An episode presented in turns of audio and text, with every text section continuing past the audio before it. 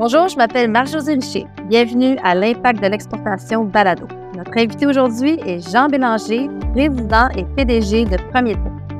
Premier Tech est une entreprise qui semble tout faire, de la robotique et de l'automatisation des systèmes à l'horticulture en passant par les sciences de la vie. J'aimerais aujourd'hui commencer par souligner que nous diffusons cet épisode depuis chez moi, à Montréal, sur le territoire traditionnel non cédé des Ganyan-Gihaga, le peuple mohawk. Nous tenons à prendre le temps d'honorer nos communautés autochtones où que nous soyons et nous rappeler notre dette commune envers les premiers peuples du Canada. Premier Tech est aussi l'un des plus importants fabricants d'équipements d'emballage au monde. Par-dessus tout, Premier Tech est une entreprise mondiale qui n'a pas oublié ses racines. Les gens est ici pour nous expliquer comment prendre le savoir-faire canadien et le vendre sur le marché mondial. Bonjour Jean. Bonjour, ça fait plaisir. Bienvenue au balado. Ça fait vraiment plaisir de te rencontrer. Je suis une utilisatrice de vos produits. Donc, euh, ça, c'est vraiment, ça fait toujours plaisir.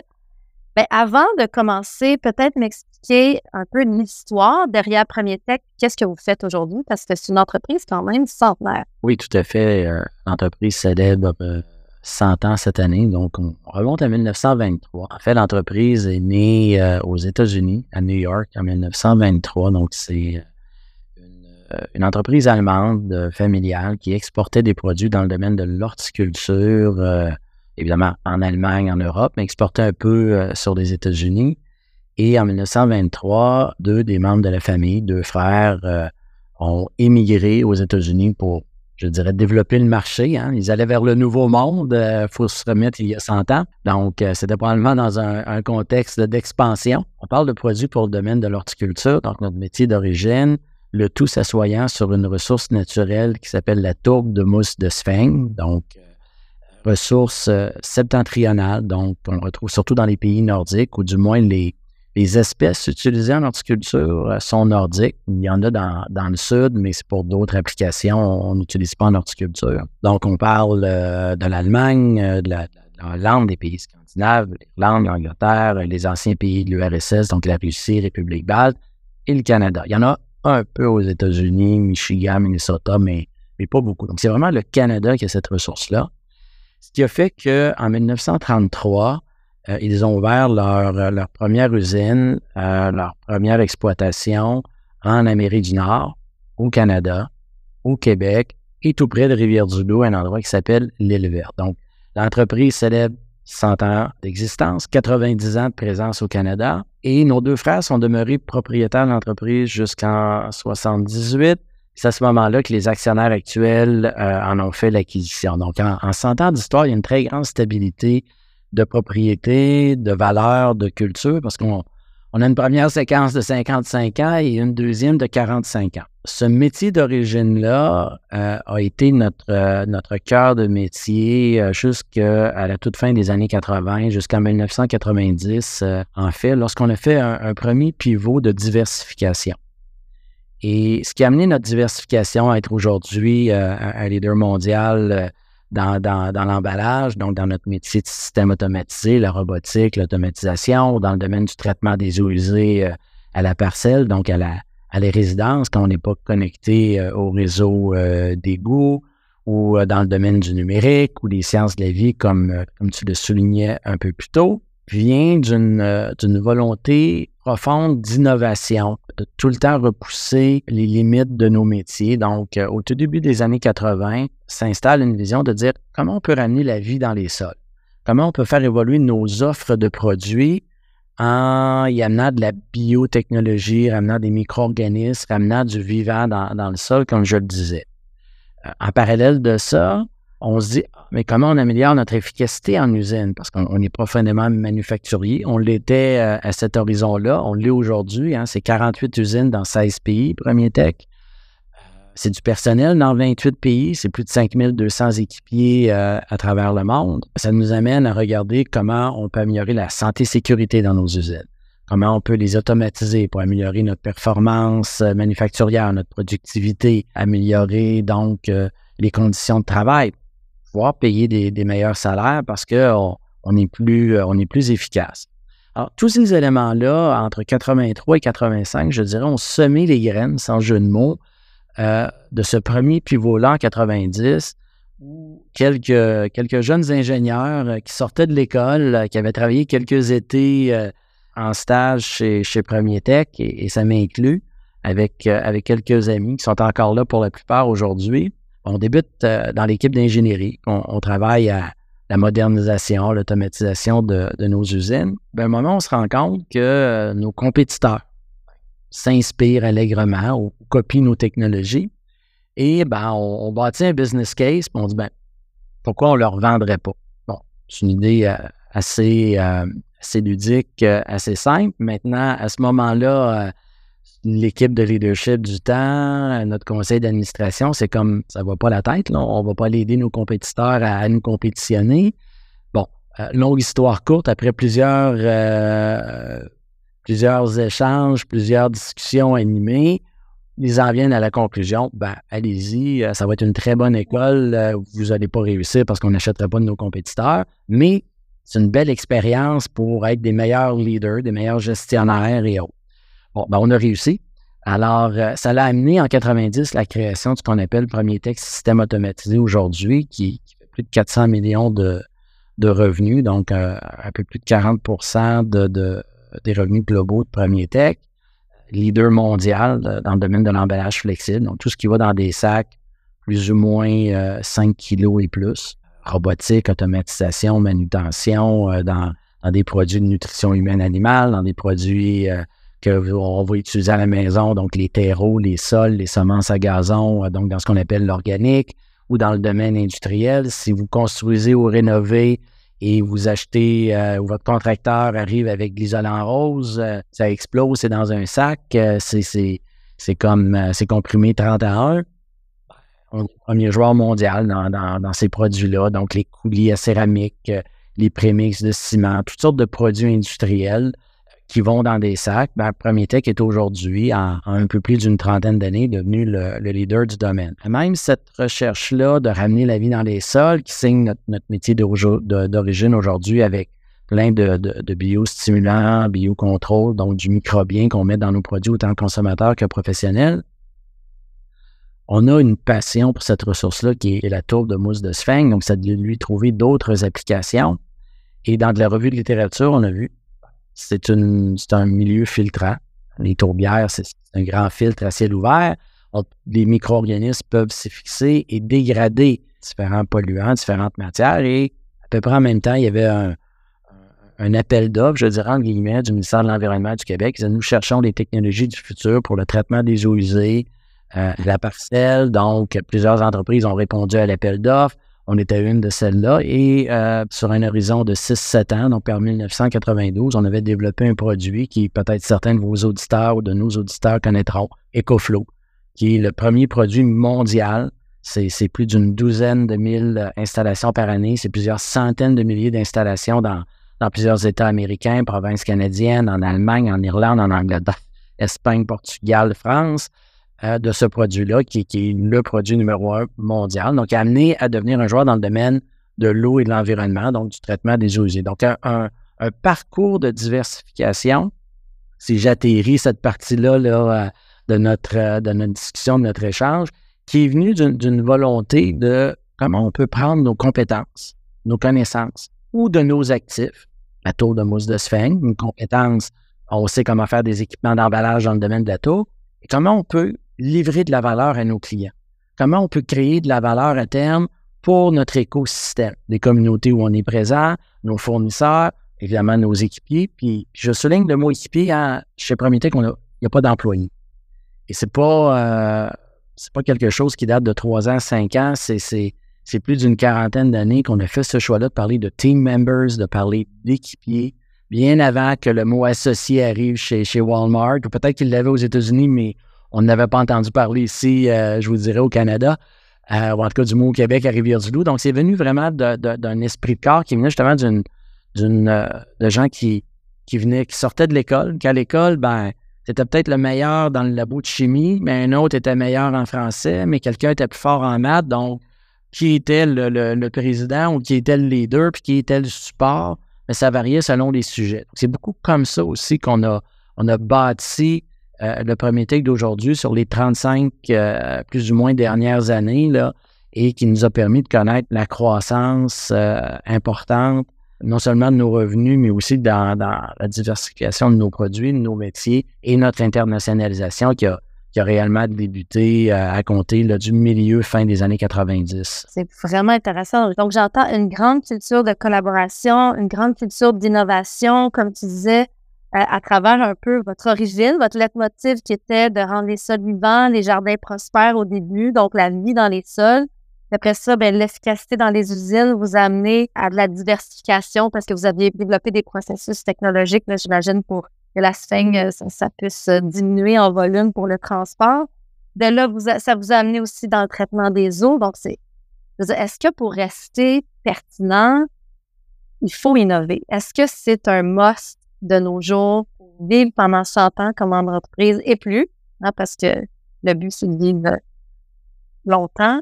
Est-ce que euh, vous appuyez énormément d'importance sur l'innovation? L'innovation est, un de nos euh, principaux moteurs de, pertinence, de, longévité ou pérennité. C'est 40 ans aussi qu'on célèbre euh, cette année d'innovation, recherche et développement structuré, internalisé chez Tech. Donc, c'est en 83 qu'on a créé nos premières équipes de recherche réellement à l'interne, on avait une ou deux personnes, qui travaillaient avec des universités ou avec un centre technologique. Puis c'était Ah, on a un projet pendant trois mois, on arrête un an. Oh, on a un projet pendant six mois, on arrête deux mois, on recommence. Donc, c'était stop and go. Depuis 1983, on a, on a vraiment un processus. Et, lorsque j'échange sur le sujet avec d'autres euh, chefs de la direction d'entreprise, d'autres leaders, je leur dis, mais faites ça en stop and go. C'est un processus continu. Parce que c'est comme, c'est comme faire du sport. Si quelqu'un fait du sport, mais il s'entraîne très fort pendant trois mois, il arrête six mois, tu recommences, ben, tu as des petites douleurs, hein, memory muscles, qu'on dit, là, la mémoire des muscles. Ben, c'est la même chose, l'innovation. Pour que tu puisses innover, ça te prend des équipes internes, ça te prend des processus en place, ça te prend aussi ce réflexe-là d'idéation, d'exploration, de créativité, donc, pour nous, l'innovation, on ne peut pas s'imaginer sans l'innovation. Ça, coule dans nos veines, on le fait au quotidien. Euh, c'est presque 250 personnes, un peu plus de 250 personnes en fait mondialement. On a plusieurs centres d'innovation ici au Canada, en Europe. C'est un budget de près d'une trentaine de millions euh, par année chez Premier Tech. Il y a l'innovation en, produits, il y a l'innovation en, en services, donc dans nos offres, ce qu'on va aller déployer aux clients, mais l'innovation pour nous aussi, c'est euh, faut innover dans tout. Il faut innover dans, comment, on, comment on commercialise les produits. Il faut innover dans, comment on, fait notre comptabilité. Il faut innover dans comment on attire le talent. Donc, l'innovation au sens très, très large est vraiment au cœur de nos valeurs, euh, au cœur de, je dirais, de nos outils stratégiques et de ce qui, euh, si on va à la substantielle moelle de ce qui a permis euh, à Prométhée de devenir ce qu'il est devenu, au-delà de l'énergie puis de la passion de nos équipiers, évidemment, parce que c'est des gens qui mettent une entreprise en, mouvement. C'est cette quête constante-là de se remettre en question et d'innover dans nos façons de faire, dans nos produits, dans nos services. C'est indissociable de qui on est. C'est vraiment hardwired dans notre euh, DNA corporatif. Dans l'ADN. une chose intéressante, je pense que n'as pas toujours été PDG de l'entreprise. Ton histoire est quand même particulière là, à travers ton parcours de premier texte. Peut-être raconte-nous un peu. Non, effectivement. Donc, je suis arrivé comme, comme stagiaire. Donc, euh, j'ai étudié à l'École polytechnique euh, à Montréal, donc euh, gradué en génie industriel. J'ai fait mes trois stages d'été ici. Donc, quand je suis arrivé, j'étais ingénieur de projet en 88, donc quelques années. Rapidement, par la fin 89-90, ben, j'ai été euh, dans nos euh, dans notre idée dont je vous parlais d'aller vendre à nos compétiteurs, ben, mes, amis, copains, collègues m'ont dit Bon, ben, toi, tu es, peut-être plus habilité par ta formation à faire l'aspect business. Tu vas aller convaincre les clients d'acheter. Nous, on est ingénieurs mécaniques ou électriques. On va s'occuper du design, de la fab, des achats et, pilote le projet du. une firme entrepreneuriale, je vais bien l'avouer.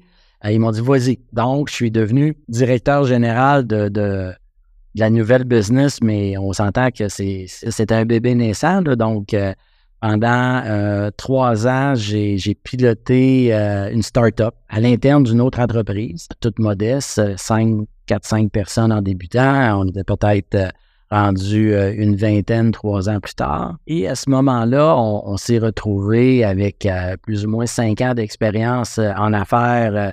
Ces quelques personnes-là invitées à une table de planification stratégique de l'entreprise plus large.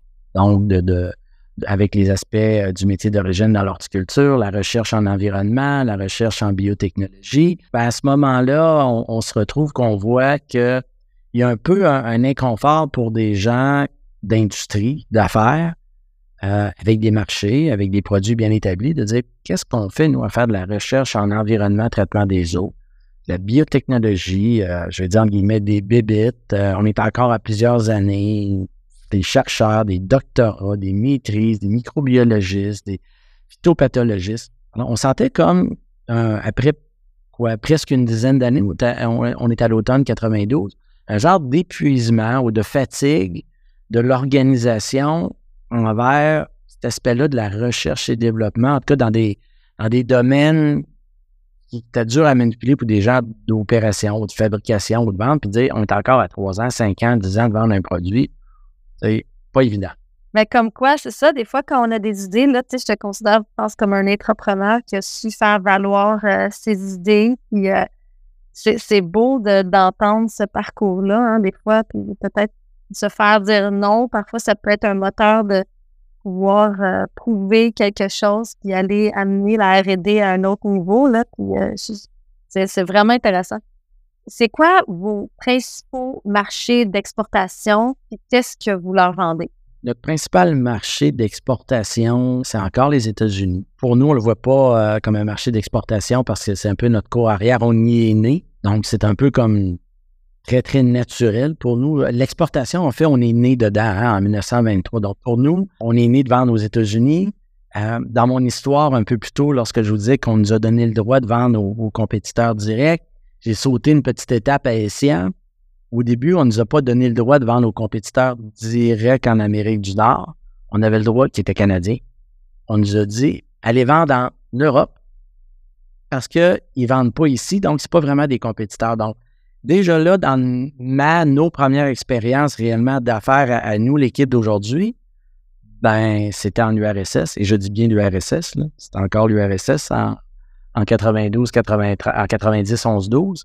Il n'y avait pas eu de, de ou de Perestroika. On va en Irlande, on va en Allemagne, on va en Suède, on va en Finlande. C'est exporter ou, mourir parce que si on n'y va pas, il n'y en a pas. Donc, c'est, on a été chanceux je dirais, c'est qu'on n'a pas eu à se poser la question doit-on le faire, comment on va le faire, on verra un jour. C'était, c'est comme on a c'est comme tu es sur le bord de l'eau, tu as pris trois, quatre cours de, natation, tu hésites à sauter dans la piscine, mais quelqu'un te donne une grande poussée dans le dos. On n'avait pas le choix, on était rendu dans le lac, fallait y aller à l'exportation. Donc, les États-Unis, c'est quand même euh, un marché important pour nous, pour ce qu'on fait ici au Canada. Je dirais, un autre, l'Europe est un autre marché important. Il faut voir que nos, on a quand même un, réseau manufacturier qui est très international, qui est régional. Donc, on n'a pas des usines dans le monde pour aller leverager ou aller utiliser des, pays à plus faible coût pour ramener les choses, euh, soit sur l'Europe de l'Ouest, soit sur l'Amérique du Nord. Donc, c'est vraiment un réseau manufacturier pour avoir des circuits plus courts avant le temps, avant qu'on en parle, euh, pour être près de nos clients. En fait, la, réelle motivation, c'est une notion de proximité, d'être un, joueur global tout en étant local, donc d'être euh, d'être local, d'être global, c'est avant l'invention du mot. Euh, c'était une conviction profonde qu'on avait. La France est notre troisième plus gros marché. Donc, on y exporte, mais on y fabrique aussi beaucoup. Donc, si on fait un ranking, euh, les États-Unis, c'est notre plus gros marché de vente. Euh, le Canada est le deuxième et la France est le, troisième. En termes de nombre d'équipiers, le Canada est premier, la France est deuxième et les États-Unis sont, sont troisième. Puis votre produit fort, ça serait encore la tour ou c'est autre chose? On a équivalent parce qu'il n'y a pas juste produit, c'est des gammes de produits. Mais disons, si on parle de métier, plus donc le secteur de l'horticulture, donc le métier d'origine, est à peu près aujourd'hui équivalent à une année un petit peu plus gros, une année un petit peu moins gros que notre deuxième métier qui est celui d'automaticien, donc tout ce qui est le secteur de l'emballage, et le troisième métier, celui de l'environnement. Si on cherche le produit le plus important individuel, je dirais que ce sont encore, euh, ce sont nos substrats de culture pour les producteurs en serre, la gamme ProMix, qui est une marque très connue, autant chez le consommateur que le professionnel. C'est une marque qui fait probablement près de, 300 millions de ventes. La deuxième plus grosse marque va être euh, EcoFlow dans le traitement des eaux usées euh, avec sa gamme de produits qui va être dans les eaux là, du, du 150, 175 millions probablement. C'est une marque forte pour nous. Ben, la, plupart, je pense, des Canadiens, on pense toujours en premier au marché des États-Unis. Vous, vous êtes vraiment diversifié. Vous avez mis des œufs dans plusieurs paniers dans le monde. Est-ce qu'il y a des grandes différences à exporter aux États-Unis versus d'autres marchés? Est-ce qu'il y a des choses que, des auditeurs pourraient comprendre ou des conseils que tu pourrais donner à, ce niveau-là? Le marché des États-Unis, on est quand même, on est nord-américain. Il, y a beaucoup d'affinités, si ce n'est qu'en termes de, système bancaire, en termes de les différentes euh, les différentes réglementations. Il va y avoir des petites différences, mais ils sont dans une philosophie nord-américaine.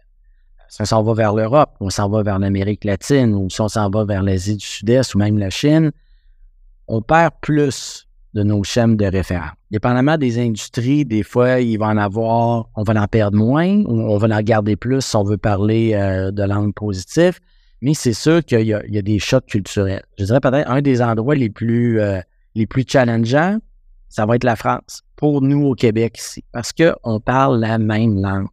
Mais les mots ne sont pas toujours utilisés pour dire la même chose ou dans le même contexte. Parce qu'on parle la même langue, parce qu'on se comprend super bien, on fait des fois beaucoup, beaucoup d'hypothèses et des fois, on ne fait pas nécessairement les bonnes. J'ai un cas euh, assez célèbre ici à l'interne où euh, c'était vraiment même à l'interne de nous. Donc, entre deux de nos, euh, de nos unités d'affaires, celle qui fait des équipements et celle qui est dans le domaine de l'horticulture en France. Puis, l'une parle d'un besoin qu'elle a, donc notre business dans l'horticulture. Et ben, ma gang d'équipements disent ben oui, pas de souci, on peut vous faire ça, mais ça va être un proto. Mes amis en France comprennent que c'est un prototype. Donc, pour eux, prototype voulait dire on a fait les pilotes, on l'a mis à l'échelle et c'est éprouvé. Mm-hmm pour mon, euh, ma gang d'ingénieurs ici, un proto, ben, c'est le premier qu'on fait, puis on va le déboguer chez vous. On peut se comprendre qu'après 6, 7, 8 mois que l'équipement est installé, j'en avais des, malheureux, j'en avais qui ne comprenaient pas pourquoi l'autre était malheureux, puis commençaient un peu à avoir les masses en l'air. Juste à temps que je passe par là, j'étais dans une rencontre, dans une présentation, puis là, ils se plaignent que l'équipement ne marche pas, foutu proto. Oui, je dis, c'est un proto. C'est ça, c'est un proto, c'est un proto, mais merde. Je dis, c'est un proto. C'est quoi un proto pour vous, les gars? Un proto, ça fonctionne, là, c'est éprouvé, c'est ça. Ah non, je dis un prototype, c'est un prototype, c'est un premier. Ouais. Ben là, tu dis, ah, il faut faire attention. Donc, il y a des défis dans chaque marché, il y a des façons de faire différentes. C'est pas juste culturel de pays, c'est culturel. La même industrie va avoir des façons de réagir ou de faire différemment en Allemagne de la France.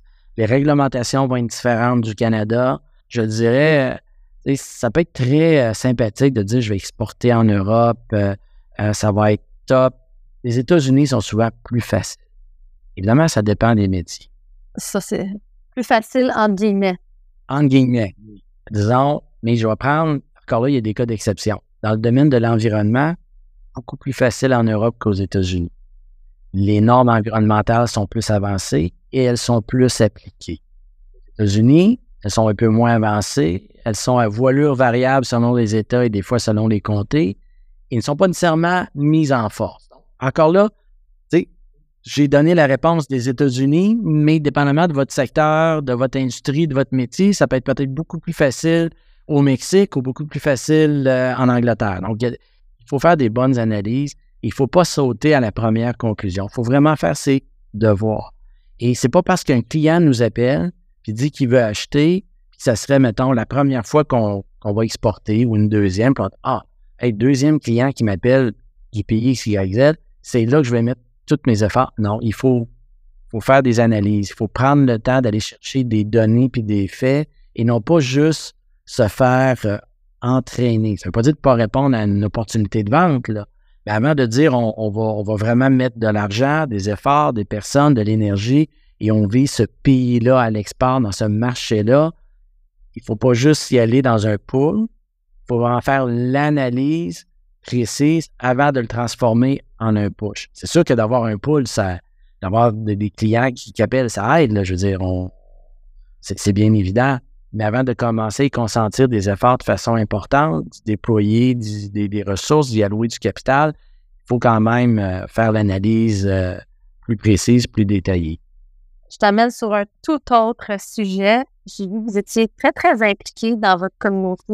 Ben, je trouve que votre ADN est très social, environnemental, hein, juste par vos produits, vos procédés, votre culture d'innovation. C'est vraiment tout euh, vers un sol vivant, une meilleure vie là, pour tout ce qui habite sur cette planète-ci. Ça passe par, on va se dire, la santé du sol au départ, hein, la santé de notre, notre environnement pense être très impliqué dans la maison, autour de la maison mère, là, entre autres à Rivière-du-Loup, dans votre euh, dans votre communauté. Parle-moi un peu de ces, ces initiatives-là. C'est important. On, est né dans une région. On peut dire on est né à New York, là, mais rapidement, dix ans plus tard, on est né dans une région ici, euh, tout près dans le Bas-Saint-Laurent, l'île verte. Les tourbières, c'est rarement urbain, hein? c'est plus en région. C'est comme l'agriculture. C'est important pour nous d'être en contact avec nos, communautés. On a toujours eu cette, euh, cette vision-là, bien, bien avant, quand encore là, on parle de durabilité, de développement durable, de ESG, de dire, ben, on est un bon, on dit dans le temps un bon citoyen corporatif. Donc, de, à la mesure de, à la hauteur de nos moyens, hein, aujourd'hui, on fait plus qu'on faisait il y a 10 ans, qu'on faisait il y, a, 30 ans, bien évidemment. Le temps nous a donné des moyens différents, nous a donné aussi une, vision différente de faire les choses, plus de maturité mais de s'impliquer dans notre communauté avec les, maisons d'enseignement, avec, euh, avec les autres entreprises. Dans... En fait, on a trois grands piliers d'implication, effectivement. Pour nous, la santé, l'éducation et le sport. Et dans chacun de ces trois piliers-là, ben, on veut accompagner autant l'humain que l'infrastructure, c'est-à-dire un aréna ici à Rivière-du-Loup, donc une glace, ou un, centre euh, de, curling à, à Sainte-Anne, Manitoba, un kit canoë-kayak à, Saint-Malo. Donc, de mettre en place des infrastructures encore là durables. Donc, cette notion-là de pérennité, de long terme, prise de 100 ans, on s'inscrit dans la durée. Donc, on veut, on veut pas juste faire de l'éphémère, euh, euh, un tournoi de hockey. Rien compte, ça se peut qu'on en supporte, mais c'est de l'éphémère, même s'il revient tous les ans pendant 10 ans.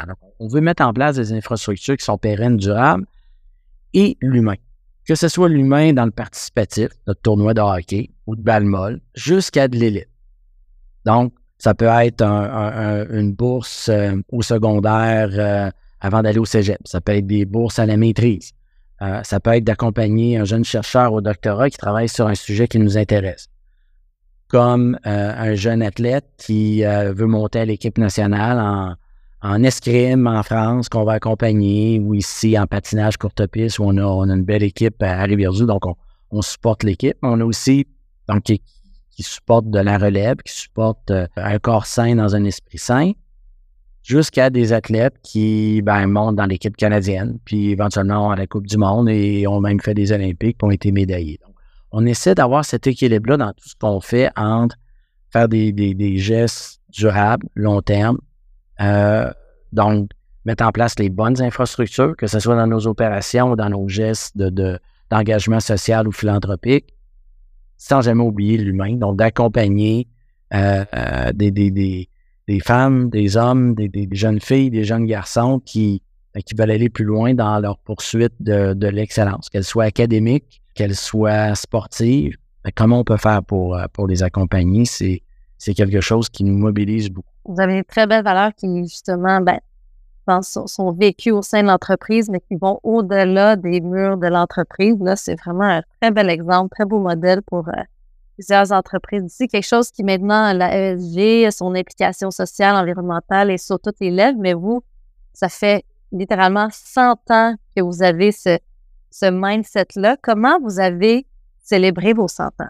En fait, on, a débuté euh, à célébrer dans les, dernières semaines. Donc, évidemment, c'est en, planification un peu depuis, euh, depuis l'année dernière. On a vraiment la fête ou le party principal parce qu'on aime fêter chez Premier Tech et le 9 septembre ici euh, au campus à Rivière-du-Loup. On, attend plus de 5000 personnes, mais on veut que dans nos plus de 60 ports d'attache dans le monde où on a des bureaux et où une usine, ben, chacun a sa séquence de célébration. On a déjà un cycle annuel de célébration euh, qui est anecdotique aussi. Il y a plein d'anecdotes. Il y a plein de, storytelling chez Premier Tech. Euh, au tout début de notre diversification, dans les années 90, enfin en 89, il y avait ici à rivière le tournoi de la Tour, le festival de la Tour, puis il y avait un tournoi de Balmol.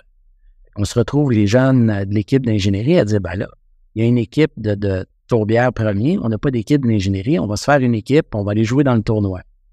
24 heures avant le tournoi, on allume, oh, oh, ça prend des calottes, ça prendrait des t-shirts. Fait qu'on fait un t-shirt, premier tech. On écrit Team Premier Tech. L'année d'après, on fait un t-shirt. Deux, trois, quatre ans comme ça. Ben, on donné, pour différentes raisons, euh, je pense que le Festival de la Tour va arrêter. On ne fait pas de t-shirt. Il est où le t-shirt?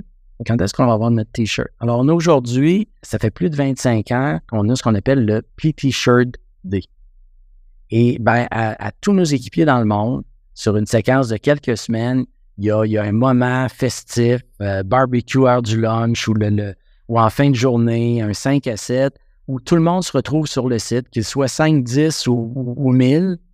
Puis, ben, ils connectent ensemble. Puis, on remet le P-T-shirt. Le fameux T-shirt. les fameux T-shirts de l'année. Il y a des gens qui les ont tous. Alors, il y a les vintage. Les gens portent l'ancien quelques euh, la semaine avant. Euh, après ça, arrivent les vacances d'été parce que tout ça se passe dans le mois de juin. Ben, c'est fais voyager ton T-shirt. Puis là, ben, il y a des concours de voter pour la photo la, la plus euh, particulière, la plus novatrice ou la plus whatever. Ça crée encore là un sentiment d'appartenance mondiale. On parlait de bridger des cultures tantôt. Comment on fait pour faire ça? Ben, ça prend pas des. C'est pas obligé d'être des choses complexes et à travers cette célébration-là qui, euh, qui, a lieu souvent au mois de juin, bien, il y a des parts d'attache qui ont commencé à célébrer les 100 ans. Le party principal va être le 9 septembre ici. Mais ce qu'on a surtout fait, c'est qu'on a donné aussi une âme et une signature à ces célébrations-là. Et ce qu'on voulait surtout célébrer, c'est pas qu'on ait 100 ans, c'est qu'on est jeune de 100 ans. Et c'est le prochain 100 ans qui va être excitant. Donc, euh, on, a une signature, on a une thématique qui est infiniment 100, Beyond 100, qui veut dire, ben, ce n'est qu'un début. Là. On fait juste débuter notre parcours. Il reste tellement plein de belles choses à faire, tellement de, potentiel dans, dans les compétences, les connaissances de nos équipiers, nos actifs, nos marques, dans comment nos clients interagissent avec nous. Ben, on, a voulu surtout donner une couleur à cette célébration-là, que c'est plus un, début qu'une euh, qu'une arrivée c'est vraiment intéressant parce que c'est souvent, comme tu dis, un défi de faire, euh, de continuer à mettre de la colle quand on est tellement éparpillé géographiquement, bien que notre mission est très noble. À un moment donné, comment on fait pour garder le sentiment d'appartenance, d'engagement? Alors, je trouve que c'est un, bel exemple, euh, cette anecdote-là. En tout cas, moi, je retiens définitivement que le fait de générer de la valeur en tant qu'exportateur importe la valeur au Canada, contrairement à ce qu'on aurait pu penser. Je, je retiens ça définitivement. Euh, on aime toujours ça, avoir des dollars US, surtout quand ils sont dans, un compte canadien. Hein, c'est un, comment on dit en français, un natural hedge. Je peux vous dire ça en français. Un, natural hedge. Un natural hedge. On va dire ça comme ça. Mais tu nous as donné plusieurs conseils à travers tes histoires, à travers les anecdotes, à travers euh, cette entrevue-là. Mais pour les, j'aimerais ça que tu nous donnes un dernier conseil pour euh, les gens qui nous écoutent, qui veulent exporter au-delà des frontières du Canada. Ça serait quoi la chose à faire, à penser avant d'exporter? Je dirais de trouver euh, une entreprise euh, avec laquelle vous pouvez être en contact avec le, principal dirigeant, je veux dire, ou leader d'avoir une discussion vraiment euh, ouverte et transparente sur c'est quoi Parce que, comme je l'ai dit, ce n'est pas un parcours facile. Ça va tester la résilience. Avant de sauter sur la glace, aller échanger à cœur ouvert, à bâton rompu autour d'un café, autour d'un bon verre de vin ou d'un repas, pour vraiment faire vos devoirs, de dire est-ce que ça, c'est pour moi, pour mon entreprise? Parce que aussi surprenant que ça puisse paraître, c'est que des fois, c'est excitant. On va exporter, ça paraît bien.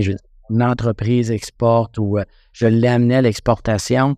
Mais des fois, l'usage, c'est pas évident. Je me rappelle d'une euh, transaction, une acquisition qu'on a faite d'une entreprise hollandaise pour différentes raisons. Quelques temps après l'acquisition, on s'est rendu compte que l'équipe de leadership qui était là avait exporté, mais sur l'Europe, qui n'est pas tout à fait de l'exportation pour eux autres, vendre à 18 km de Eindhoven à Turnout, euh, qui est au Belgique. Là, oui, c'est de l'export, mais c'est pas vraiment de l'export. C'est comme... Et là, on s'est rendu compte que pour eux, c'est comme, mais nous, on veut pas jouer à ça. Moi, je veux retourner faire de dos à la maison tous les soirs. Moi, je veux pas être sur la route avec 8 heures de décalage euh, horaire, là, puis euh, à 18 heures d'avion, d'auto, d'attente, de revenir à la maison. Donc, des fois, les, je cherche la traduction en, français, là, mais euh, assumptions are the mother of all fuck-ups. On fait des prémices qui sont tout à fait erronées. Mm-hmm. Il faut, je vous dis, il faut vraiment juste faire le, le, test, vraiment s'assurer qu'on veut faire cette démarche-là. Donc, de trouver des gens qui l'ont vécu, qui l'ont fait, qui vont partager leurs histoires de guerre, leurs blessures, qui vont donner des, bons conseils et donner des, avis sur des choses à, faire attention. Quelqu'un le plus près possible, sans être un compétiteur évidemment, mais de, du marché que vous visez et ou du type de client euh, et où sur le territoire, euh, ils connaissent super bien le Texas, c'est là que vous voyez le potentiel, ou c'est la Hollande, puis d'aller voir comment ça s'est passé réellement, d'aller chercher de l'expérience terrain avant de s'y euh, précipiter. Puis après, ben, je dirais un coup qu'on est vraiment super bien arrimé, nous, nous avec nos principaux collaborateurs, de ne pas hésiter d'utiliser les ambassades, les, les, les, consulats, les maisons du Québec, du Canada, les, équipes de développement économique qui sont là, ils connaissent le marché, la dynamique, ils, vont connaître plein, plein de choses qui vont sauver euh, beaucoup de temps et peut-être euh, beaucoup de, de, de petites euh, erreurs ou de, de, de ce, comment dire, de... D'inquiétude ou de, de, de nuit d'insomnie des délégués commerciaux, entre autres. Ben, je retiens de bien se préparer, d'aller valider nos hypothèses sur le terrain, puis d'utiliser un peu les outils qui existent déjà, délégués commerciaux, consulats, ambassades, des gens qui sont déjà sur le terrain, d'aller s'entourer de gens qui peuvent nous aider justement à valider ces hypothèses-là. Merci énormément, Jean, d'avoir pris le temps de discuter avec moi, euh, d'avoir euh, partagé cette grande expérience, cette grande expertise à l'exportation. C'est réellement impressionnant de voir une entreprise québécoise aussi innovatrice, aussi florissante. C'est un exemple vraiment pour moi d'entreprise euh, à succès au Québec. Bravo, vraiment euh, bravo à toute ton équipe. Ben, écoutez, euh, c'est gentil, ça fait plaisir. je, vais, je vais repasser le mot, je vais le partager parce qu'effectivement, c'est un résultat d'équipe. C'était un réel plaisir de, parler avec toi aujourd'hui, Marie-Josée, des, une, belle dynamique dans l'échange, puis euh, de trouver des, bons filons pour faire sortir les, les anecdotes, les, euh, les histoires. On, croit beaucoup au storytelling chez Premier Texte. C'est important euh, de, de, partager ces histoires-là et, de.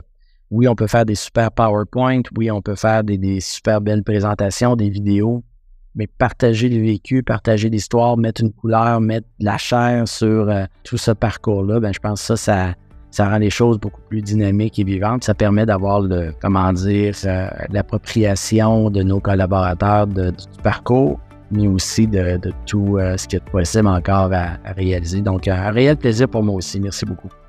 Merci. Donc, merci de nous avoir rejoints aujourd'hui sur l'impact de l'exportation balado. Si vous avez apprécié l'épisode d'aujourd'hui, on aimerait que vous vous abonniez, que vous notiez et que vous laissiez un commentaire sur votre plateforme de diffusion préférée. Je vous dis à la prochaine.